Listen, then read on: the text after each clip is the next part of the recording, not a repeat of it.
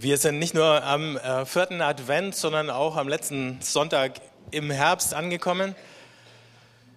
Ähm, das Schöne am Kalender ist ja, dass das alles so äh, vorhersagbar ist. Ne? Wir wissen genau, die längste Nacht im Jahr ist in dieser Woche, dann vom 21. auf den 22. Dezember und der kürzeste Tag und danach wird alles wieder länger. Ähm, für mich bedeutet das, weil ich das weiß, kann ich sozusagen gedanklich schon vorlaufen und mich eigentlich schon darauf freuen, dass die Tage jetzt wieder länger werden, obwohl sie gegenwärtig noch minimal kürzer werden. Und äh, dann finde ich schon gar nicht mehr so schlimm, weil das geht. Ähm, wir haben in den letzten paar Wochen über den Herbst als eine geistliche Jahreszeit nachgedacht. Und das Fiese am geistlichen Leben ist, dass es nicht so super getaktet ist wie das Jahr. Das heißt, dass wir manchmal in eine dunkle Jahreszeit hineingeraten und nicht schon vorausrechnen können, dass die so und so lang dauern muss und dass deswegen die Wende an diesem oder an jenem Tag äh, gewiss ist, sondern wir gehen da rein wie in einen langen Tunnel und am Anfang scheint noch ein bisschen Licht äh, vom Tunneleingang hinter uns her und wir sehen noch ein paar Schritte und denken, ja, kriegen wir schon irgendwie hin, wird schon nicht so lang dauern. Je länger man läuft, äh, desto dunkler und kühler wird es und irgendwann fragt man sich, hört es überhaupt irgendwann mal auf? Ähm, das letzte Mal vor einer Woche haben wir dann über diesen Protest, der sich dann in uns entwickelt und formt, nachgedacht unter diesem Stichwort Nein. Und ich habe vergessen, euch das Gebet beizubringen dazu, vor lauter anderen Dingen, die ich im Kopf hatte. Und hat aber auch keiner von euch danach gefragt, äh, sonst hätte ich es noch gemacht. Aber die Woche bin ich danach gefragt worden, da hatte ich allerdings selber auch schon gemerkt, dass ich es vergessen hatte. Also habe ich gedacht, wir fangen vielleicht damit an, dass ich euch das Gebet vom letzten Mal erst nochmal zeige und wir dann ähm, weitermachen können. Das heißt, wenn ihr wollt, könnt ihr nochmal aufstehen.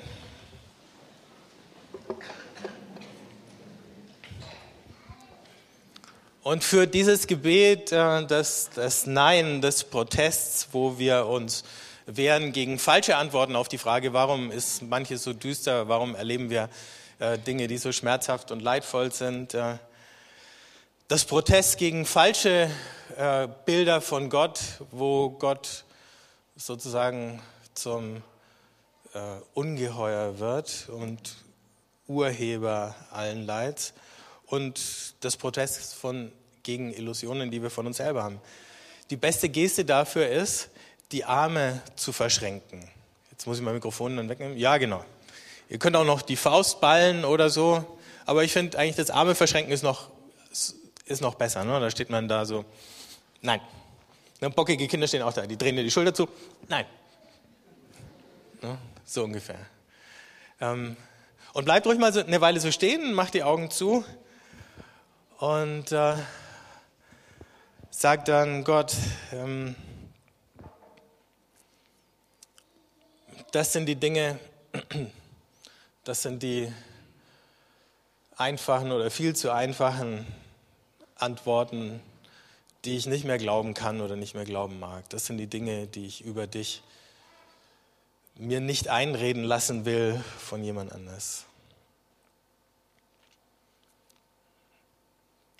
Aber dann sind da vielleicht auch Dinge, die ich über mich selber lieber nicht wahrhaben wollte und jetzt dann doch merke, vielleicht sind sie wahrer, als ich es gedacht habe.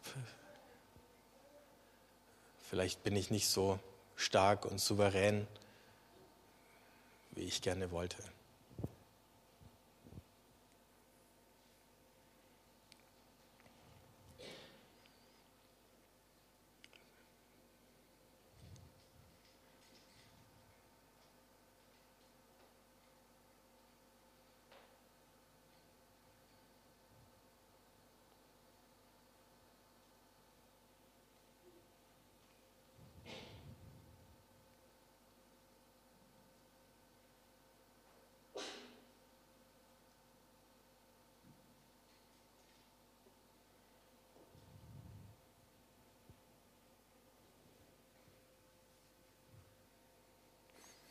Dann, wenn wir uns die Zeit genommen haben, Gott zu sagen, was wir nicht wollen, dann, jetzt könnt ihr euch wieder hinsetzen, ist die Frage, was dann?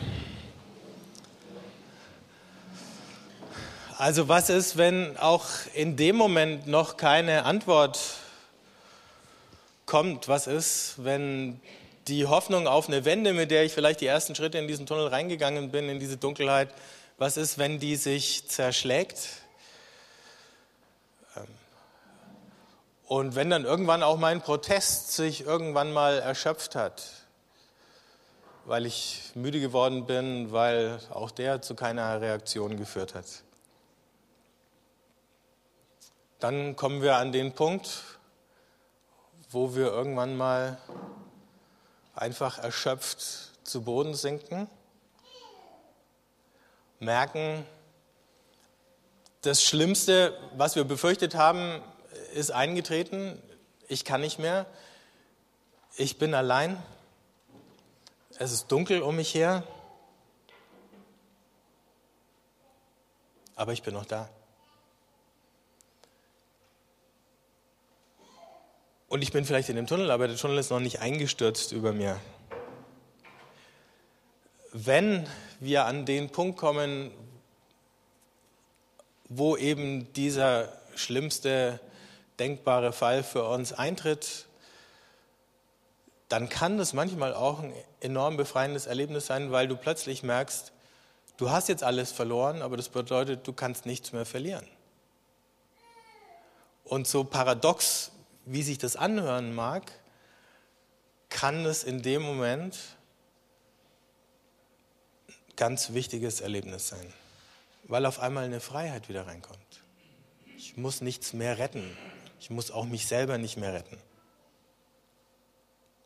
Aber ich bin noch da.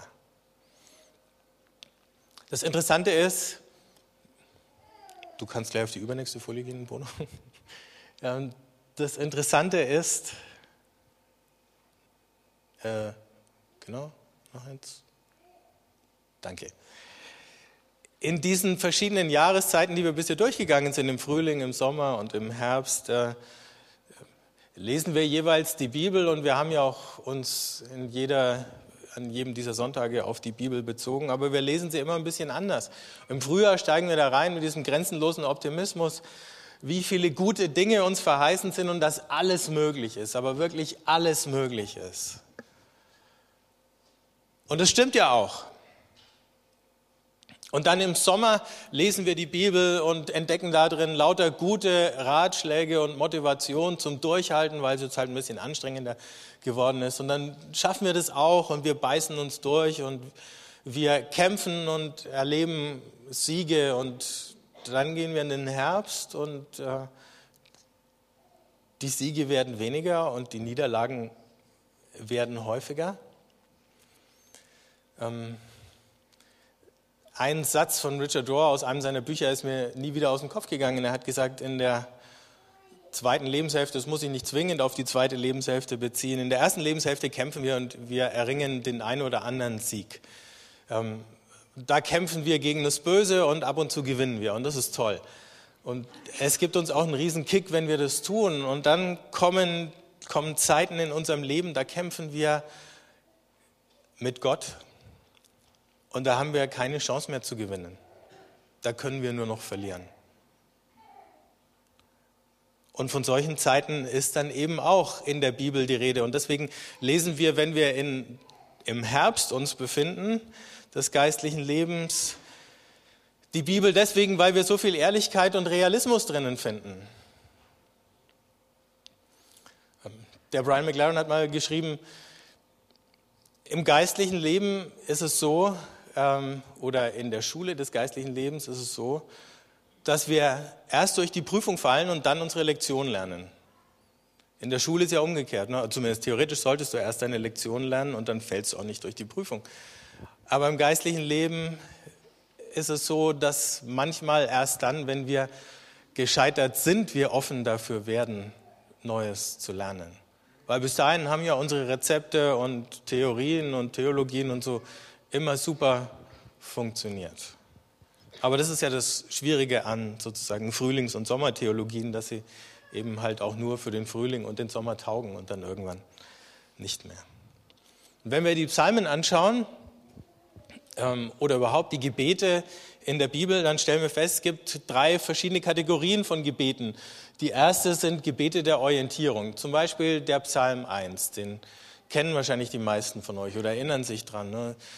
Also selig ist der, der nicht im äh, Kreis der Spötter sitzt und nicht bei den Ungerechten. Da wird die Welt eingeteilt in Gerechte und Ungerechte und die Gerechten werden belohnt und das sieht man daran, dass sie aufblühen und dann sind die Ungerechten da und auch an deren Leben, und das hatten wir beim letzten Mal, ähm, kannst du eben ablesen, dass äh, sie unter dem Zorn und unter dem Gericht Gottes stehen. Und die Rechnung geht einfach immer schön glatt auf. Und dann im Verlauf des Alten Testaments entdecken immer mehr Menschen, dass die Rechnung nicht so aufgeht. Und dann kommen wir nach diesen Gebeten der Orientierung, wo wir klare Prinzipien von Ordnung vor Augen gestellt bekommen, plötzlich zu Gebeten der Desorientierung, zum Beispiel wie hier aus den Klageliedern. Da heißt es dann, ich bin der Mann, der Leid erlebt hat durch die Route seines Gottes, Grimms. Er hat mich getrieben und gedrängt in Finsternis, nicht ins Licht. Täglich von neuem kehrt er nun kehrte die Hand nur gegen mich. Er zehrte aus mein Fleisch und meine Haut, zerbrach meine Glieder, umbaute und umschloss mich mit Gift und Erschöpfung. Im Finstern ließ er mich wohnen wie längst Verstorbene. Er hat mich ummauert. Ich kann nicht entrinnen. Er hat mich in schwere Fesseln gelegt. Wenn ich auch schrie und flehte, er blieb stumm bei meinem Gebet. Mit Quadern hat er mir den Weg verriegelt, meine Pfade irregeleitet. Ein lauernder Bär war er mir, ein Löwe im Versteck. Er hat mich vom Weg vertrieben, mich zerfleischt und zerrissen. Diese Desorientierung, das war das, was wir letzten Sonntag betrachtet haben.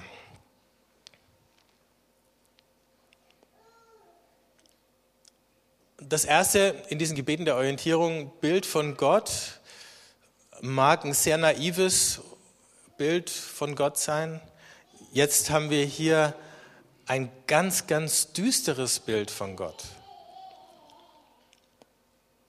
Und wenigstens so viel kann man sagen, der Dichter dieses Lieds hat es in dem Moment, als er das niedergeschrieben hat, zumindest so empfunden. Das war seine subjektive Wahrheit über Gott. So hat er Gott in dem Moment erlebt. Und das kann er ja unglaublich drastisch sagen. Das geht noch weiter. Ich wollte einfach nicht zu viel davon äh, hier auf diese Folie packen. Dann geht es noch von dem gespannten Bogen, mit dem Gott nach einem schießt und so. Also ähm, von der Gott, von dem der Gerechte eigentlich nur Gutes erwarten kann, plötzlich ist das ein unberechenbarer Gott geworden, von dem er eigentlich in jedem Moment erwarten muss, dass er einen äh, ohne Angabe von irgendeinem Grund vernichtet, dass er zuschlägt, dass er einem Schmerzen zufügt, dass er einem jegliche Lebensperspektive nimmt. Und wie gesagt, das ist mindestens eine subjektive Wahrheit in dem drinnen. Und dann in dem gleichen Kapitel, von dem wir jetzt die ersten Verse gelesen haben, Klagelieder 3, wendet sich dann das und wir lesen von Gebeten der Neuorientierung. Und da heißt es dann, die Huld des Herrn ist nicht erschöpft, sein Erbarmen ist nicht zu Ende. Neu ist es an jedem Morgen, groß ist deine Treue. Kennt ihr die paar Verse? Da gibt es mindestens zwei Lobpreislieder, die die genommen haben. Aber wenn man das singt, ne, macht man sich gar nicht bewusst, in welchem Kontext das steht und was vorher alles schon gekommen war. Mein Anteil ist der Herr, sagt meine Seele, darum harre ich auf ihn.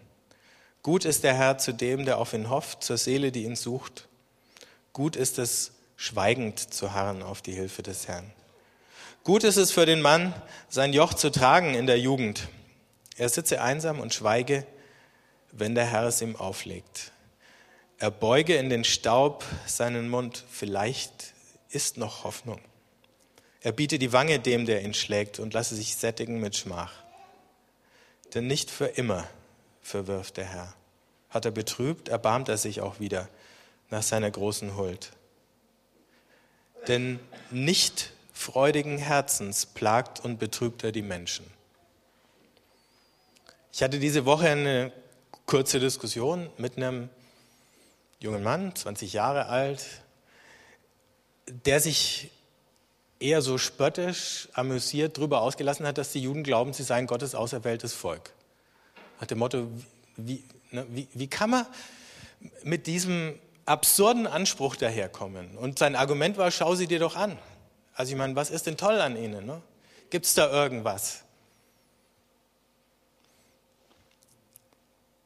Und ich muss ihm zugestehen, aus der Perspektive betrachtet, ist es absurd. Trotzdem können auch absurde Behauptungen manchmal wahr sein. Und habe ihn dann zurückgefragt, ne, mal angenommen, irgendeine sagen wir mal, ganz, ganz äh, tolle Frau würde sich äh, in dich verlieben, ausgerechnet in dich. Ne? Ähm, du würdest immer noch so ausschauen wie jetzt. Schaut ganz gut aus. Aber deine Freunde würden das Gleiche fragen und sagen, warum du? Äh, ne? Oder, oder äh, aber es könnte trotzdem wahr sein. Aber die Logik für Israel ist noch eine andere. Die Logik ist ja auch die, in der Welt, die dermaßen mit Gott überworfen ist und auf Kriegsfuß steht, kann man da erwarten, dass seine Auserwählten nicht genau dieses Leiden, diese Feindschaft und so auch erleben müssen. Das ist die Logik. Deswegen würden viele Juden dir erzählen, dass es eben genau diese schweren Schicksalsschläge sind, die sie darin bestätigen, dass sie Gottes auserwähltes Volk sind. Und das ist irgendwie eine absurde Geschichte, ne? weil dann geht es eben wie beim Jeremia, der sagt, hätte ich nicht einfach auch jemand ganz Normales sein können? Ne? Ist diese Erwählung nicht einfach eine Last, die eigentlich kein Mensch tragen kann? Und dann verflucht er den Tag, an dem er geboren wurde. Und so ähnlich klang ja dieses Gebet der Desorientierung auch. Aber dann ist ausgerechnet der Prophet Jeremia, der, der in den Zeiten, als alles zerbrochen ist, als alles untergegangen ist, als diese Gebete geschrieben wurden, plötzlich wieder Hoffnung predigen kann. Jenseits von dem totalen Zusammenbruch. In dem Moment, wo alles verloren war, auf einmal gab es wieder was zu gewinnen. Und in dem Moment ist auch klar geworden, wie es hier am Ende heißt, nicht freudigen Herzens plagt und betrübt er die Menschen. An diesem allerdunkelsten Tag des Jahres kann der Dichter dieses Liedes sagen, vielleicht ist noch Hoffnung. Man kann keinen äußeren Grund nennen, wenn dann liegt der Grund in Gott. Und er plagt uns nicht für immer. Das ist noch nicht sein letztes Wort. Weil ich den Brian McLaren gerade zitiert habe, der schreibt in seinem Buch, verlassen zu sein heißt zu merken, wie real man ist. Gott hat dich so real gemacht, dass du auch dann noch existierst, wenn du allein bist. Sicher darüber kann man erschrecken. In uns ist noch etwas Babyhaftes, das sich vor dem Alleinsein fürchtet. Aber neben dem Schrecken kann diese Erkenntnis elektrisierend sein. Ein Erwachen, eine Erleuchtung, eine Art Schocktherapie, die eine neue Art des Seins möglich macht. Das Schlimmste ist passiert, aber ich bin noch da. Irgendwie habe ich es überlebt jetzt kann eigentlich nichts Schlimmeres mehr kommen. Aber vielleicht kann ja noch was Gutes kommen. Die letzte Frage, die wir in dieser geistlichen Jahreszeit des Herbstes stellen, ist die Warum-Frage.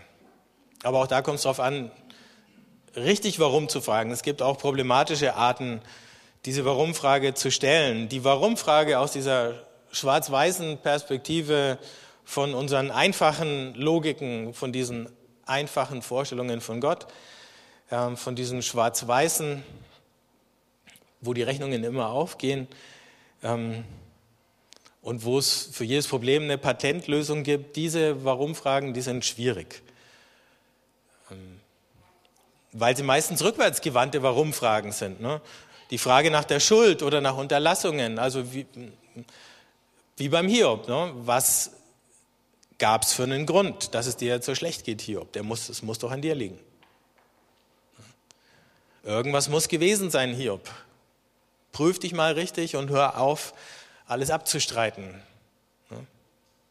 Oder dann eben der Rat, den ich das letzte Mal erwähnt habe, schließ Freundschaft mit Gott. Dann rettet er dich vielleicht noch. Aber mecker nicht so viel. Aber diesen Rat schlägt der Hiob aus. Also die Warum-Frage rückwärts gewandt zu stellen, bedeutet jedem Leidenden eben mehr oder weniger einen Anteil von Schuld an seinem eigenen Leiden zuzuschreiben. Oder eben das Ganze, und auch das wäre eben problematisch, in so ein düsteres Bild von Gott zu packen, dass der alle Schuld bekommt.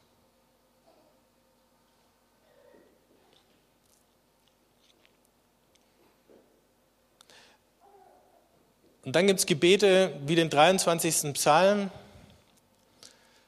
den wir alle so gut kennen und der so tröstlich ist, aber der auch von diesem finstern Tal handelt, aber der weiß, es gibt bei Gott beides. Es gibt die grüne Aue und es gibt das finstere Tal und nach dem finsteren Tal gibt es den gedeckten Tisch. Also das Leben verläuft nicht immer geradlinig, sondern es gibt da tiefe Abstiege und vielleicht auch mal wieder mühsame Aufstiege drinnen. Und wir sehen manchmal gar nicht, was hinter der nächsten Wegbiegung kommt.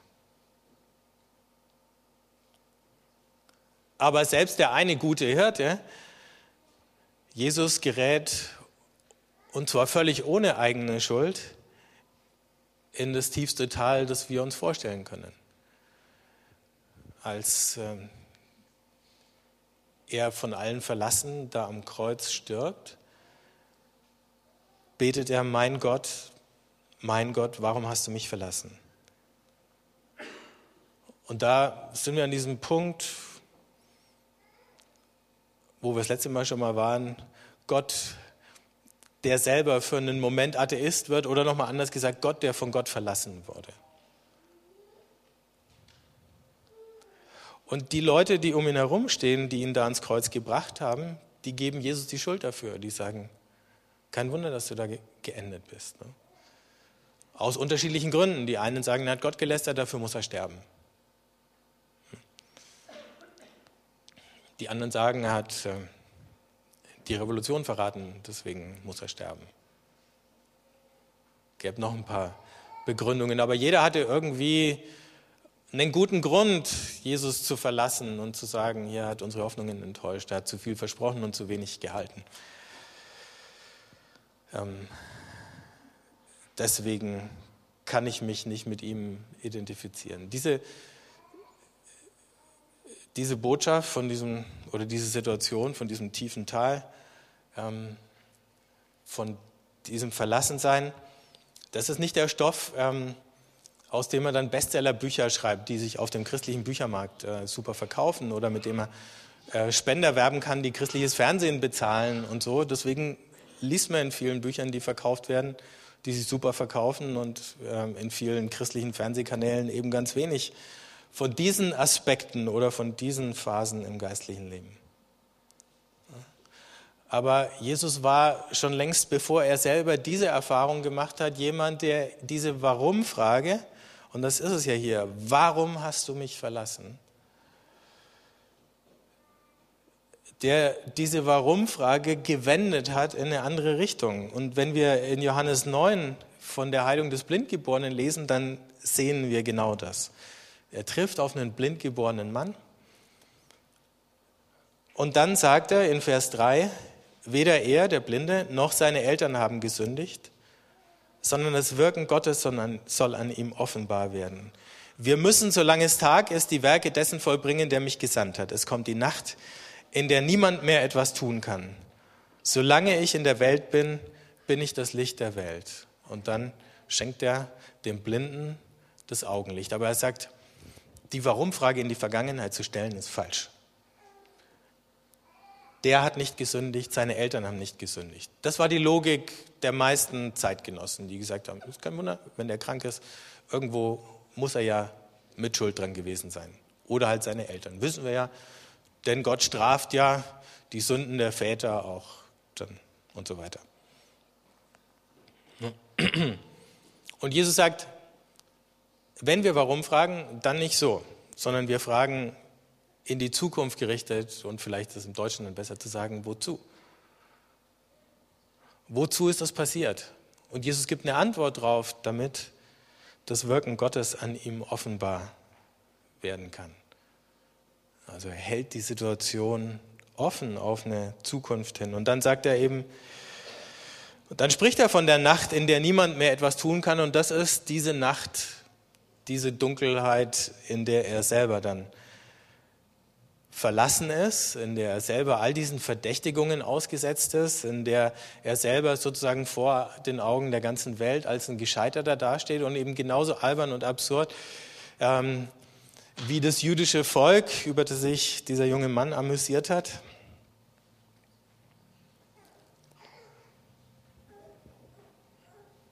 Aber er sagt auch, solange ich in der Welt bin, bin ich das Licht der Welt.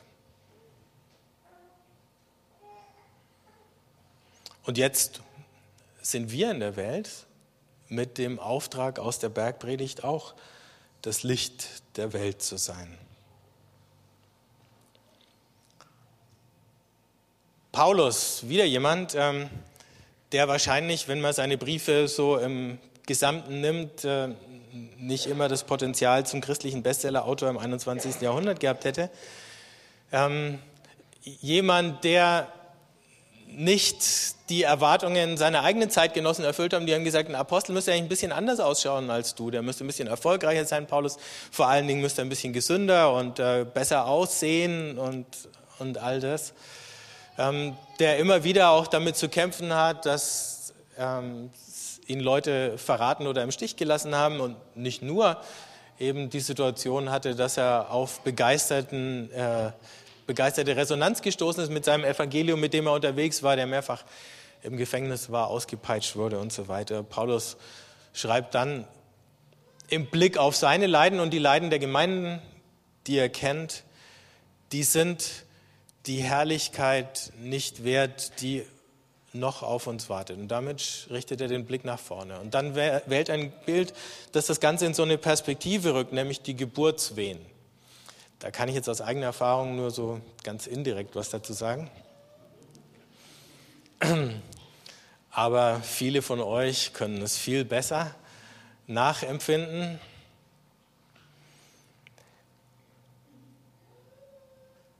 Was manchmal Schmerzen erträglich macht, ist, wenn wir wissen, es gibt ein, erstens ein Ende und zweitens ein Wofür wenn wir tatsächlich den Blick nach vorne richten können. Und nebenbei gibt es ja auch freundliche Anästhesisten, die ab und zu mal eingreifen können. Heute. Ähm, Paulus richtet den Blick nach vorne und er stellt eben die Frage, was kann noch Gutes draus werden? Und es liegt nicht alleine und nicht ausschließlich an uns. Er fragt nicht zurück, weil dann käme nur das Warum irgendeiner unumstößlichen Ursache. Die Welt ist halt einfach so und deswegen passieren solche Dinge. Oder es gibt irgendwie einen Plan Gottes, in dem das alles so festgeschrieben ist.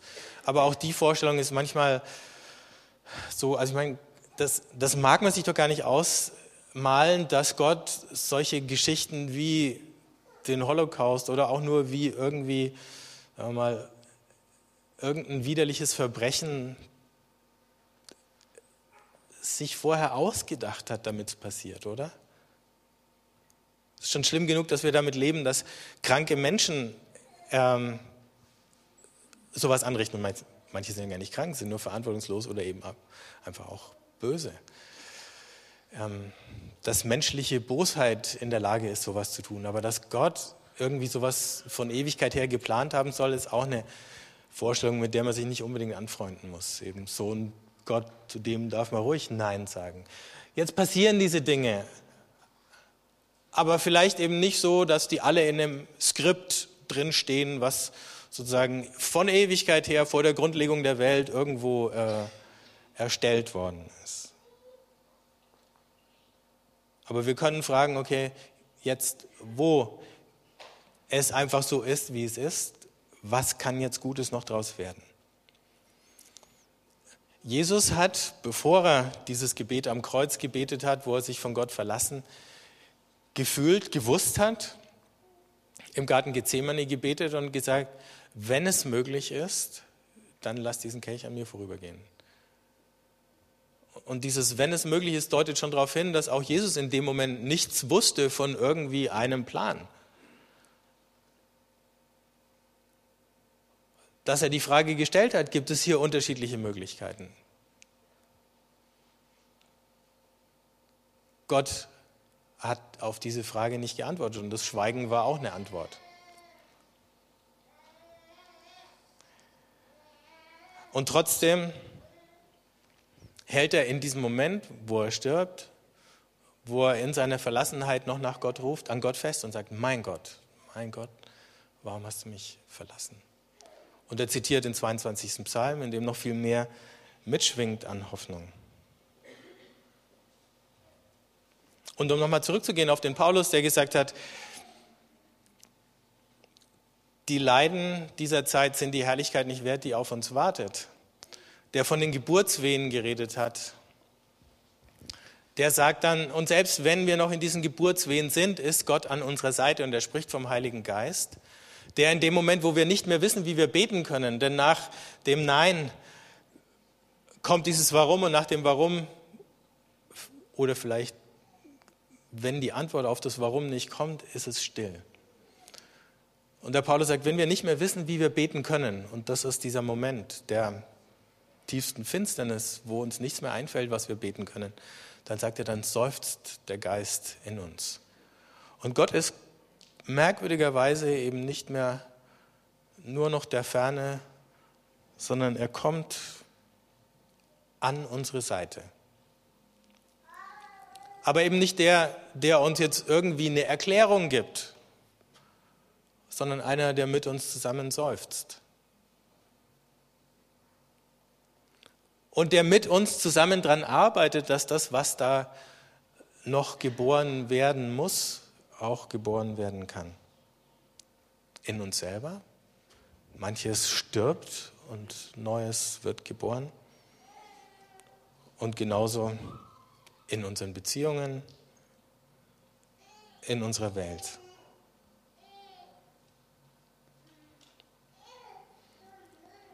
Und vielleicht ist es eben genau diese Situation, wo uns die Worte ausgehen, wo wir gar nichts mehr sagen,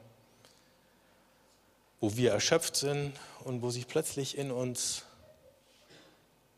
dieses Seufzen regt, von dem wir vielleicht manchmal gar nicht erkennen, dass es Gott ist, der das initiiert hat. Dass Hoffnung wieder neu geboren wird.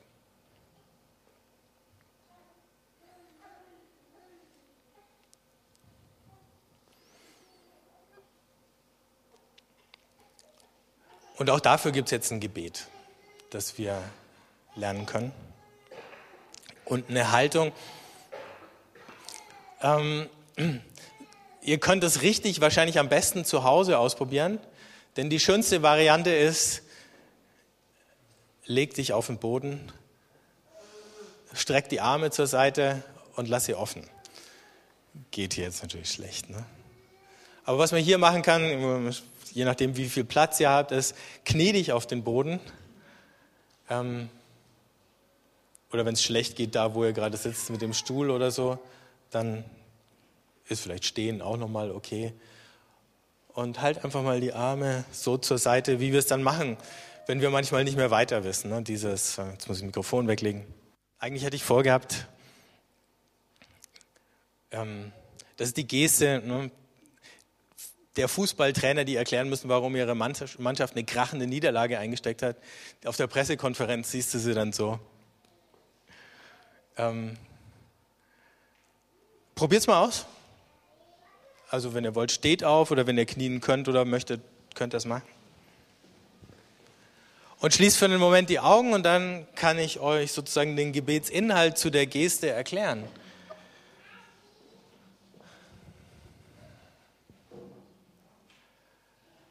Das erste ist das Warum. Warum ist es so weit gekommen? Und wenn euch das jetzt akut betrifft, an dem einen oder anderen Punkt, dann nennt die Situation.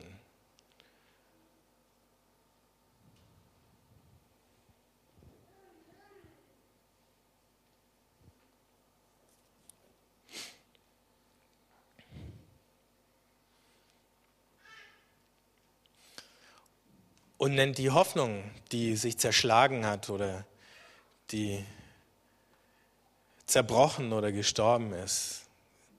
Ich hatte gehofft, ich hatte mir gewünscht, dass dieses oder jenes eintreten würde.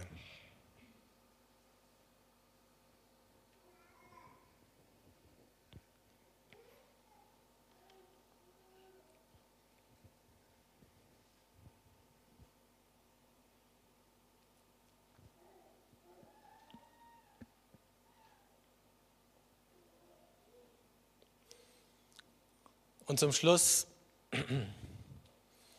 können wir entweder fragen, wozu oder vielleicht nochmal anders,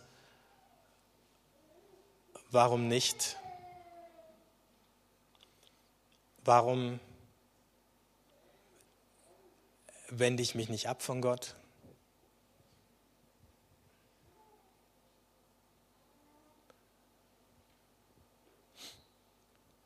Warum kann ich mich und will ich mich nicht mit der Vorstellung abfinden, dass diese Dunkelheit und dieses Scheitern oder Versagen das letzte Wort war und ist über meinem Leben und über dieser Welt?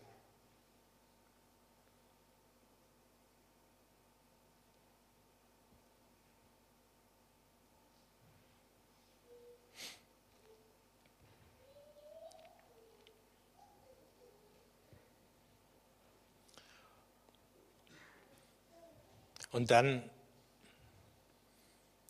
denke ich, ist es notwendig, uns daran zu erinnern, selbst wenn wir uns allein und einsam fühlen,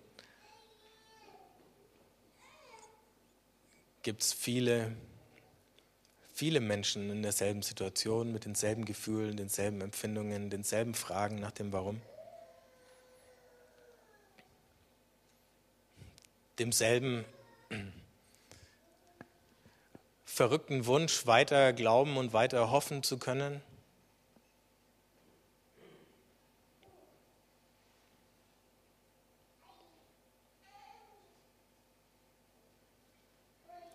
Aber wir sind nicht nur menschlich nicht allein, sondern tief in uns rührt sich dieses Seufzen des Heiligen Geistes. Was können wir gemeinsam mit dir, Gott, noch Gutes wollen für uns, für andere, für die Welt?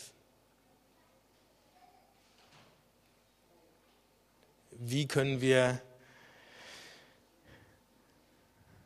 aus deiner Kraft raus nach dieser Nacht, in der niemand mehr etwas tun kann, wieder anfangen zu leuchten?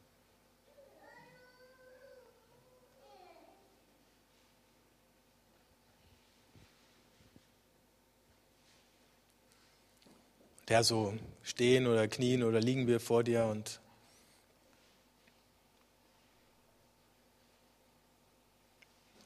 warten, weil wir glauben, es gibt vielleicht noch Hoffnung. Und alles Schwere, was passiert ist, kann zu was Gutem gewendet werden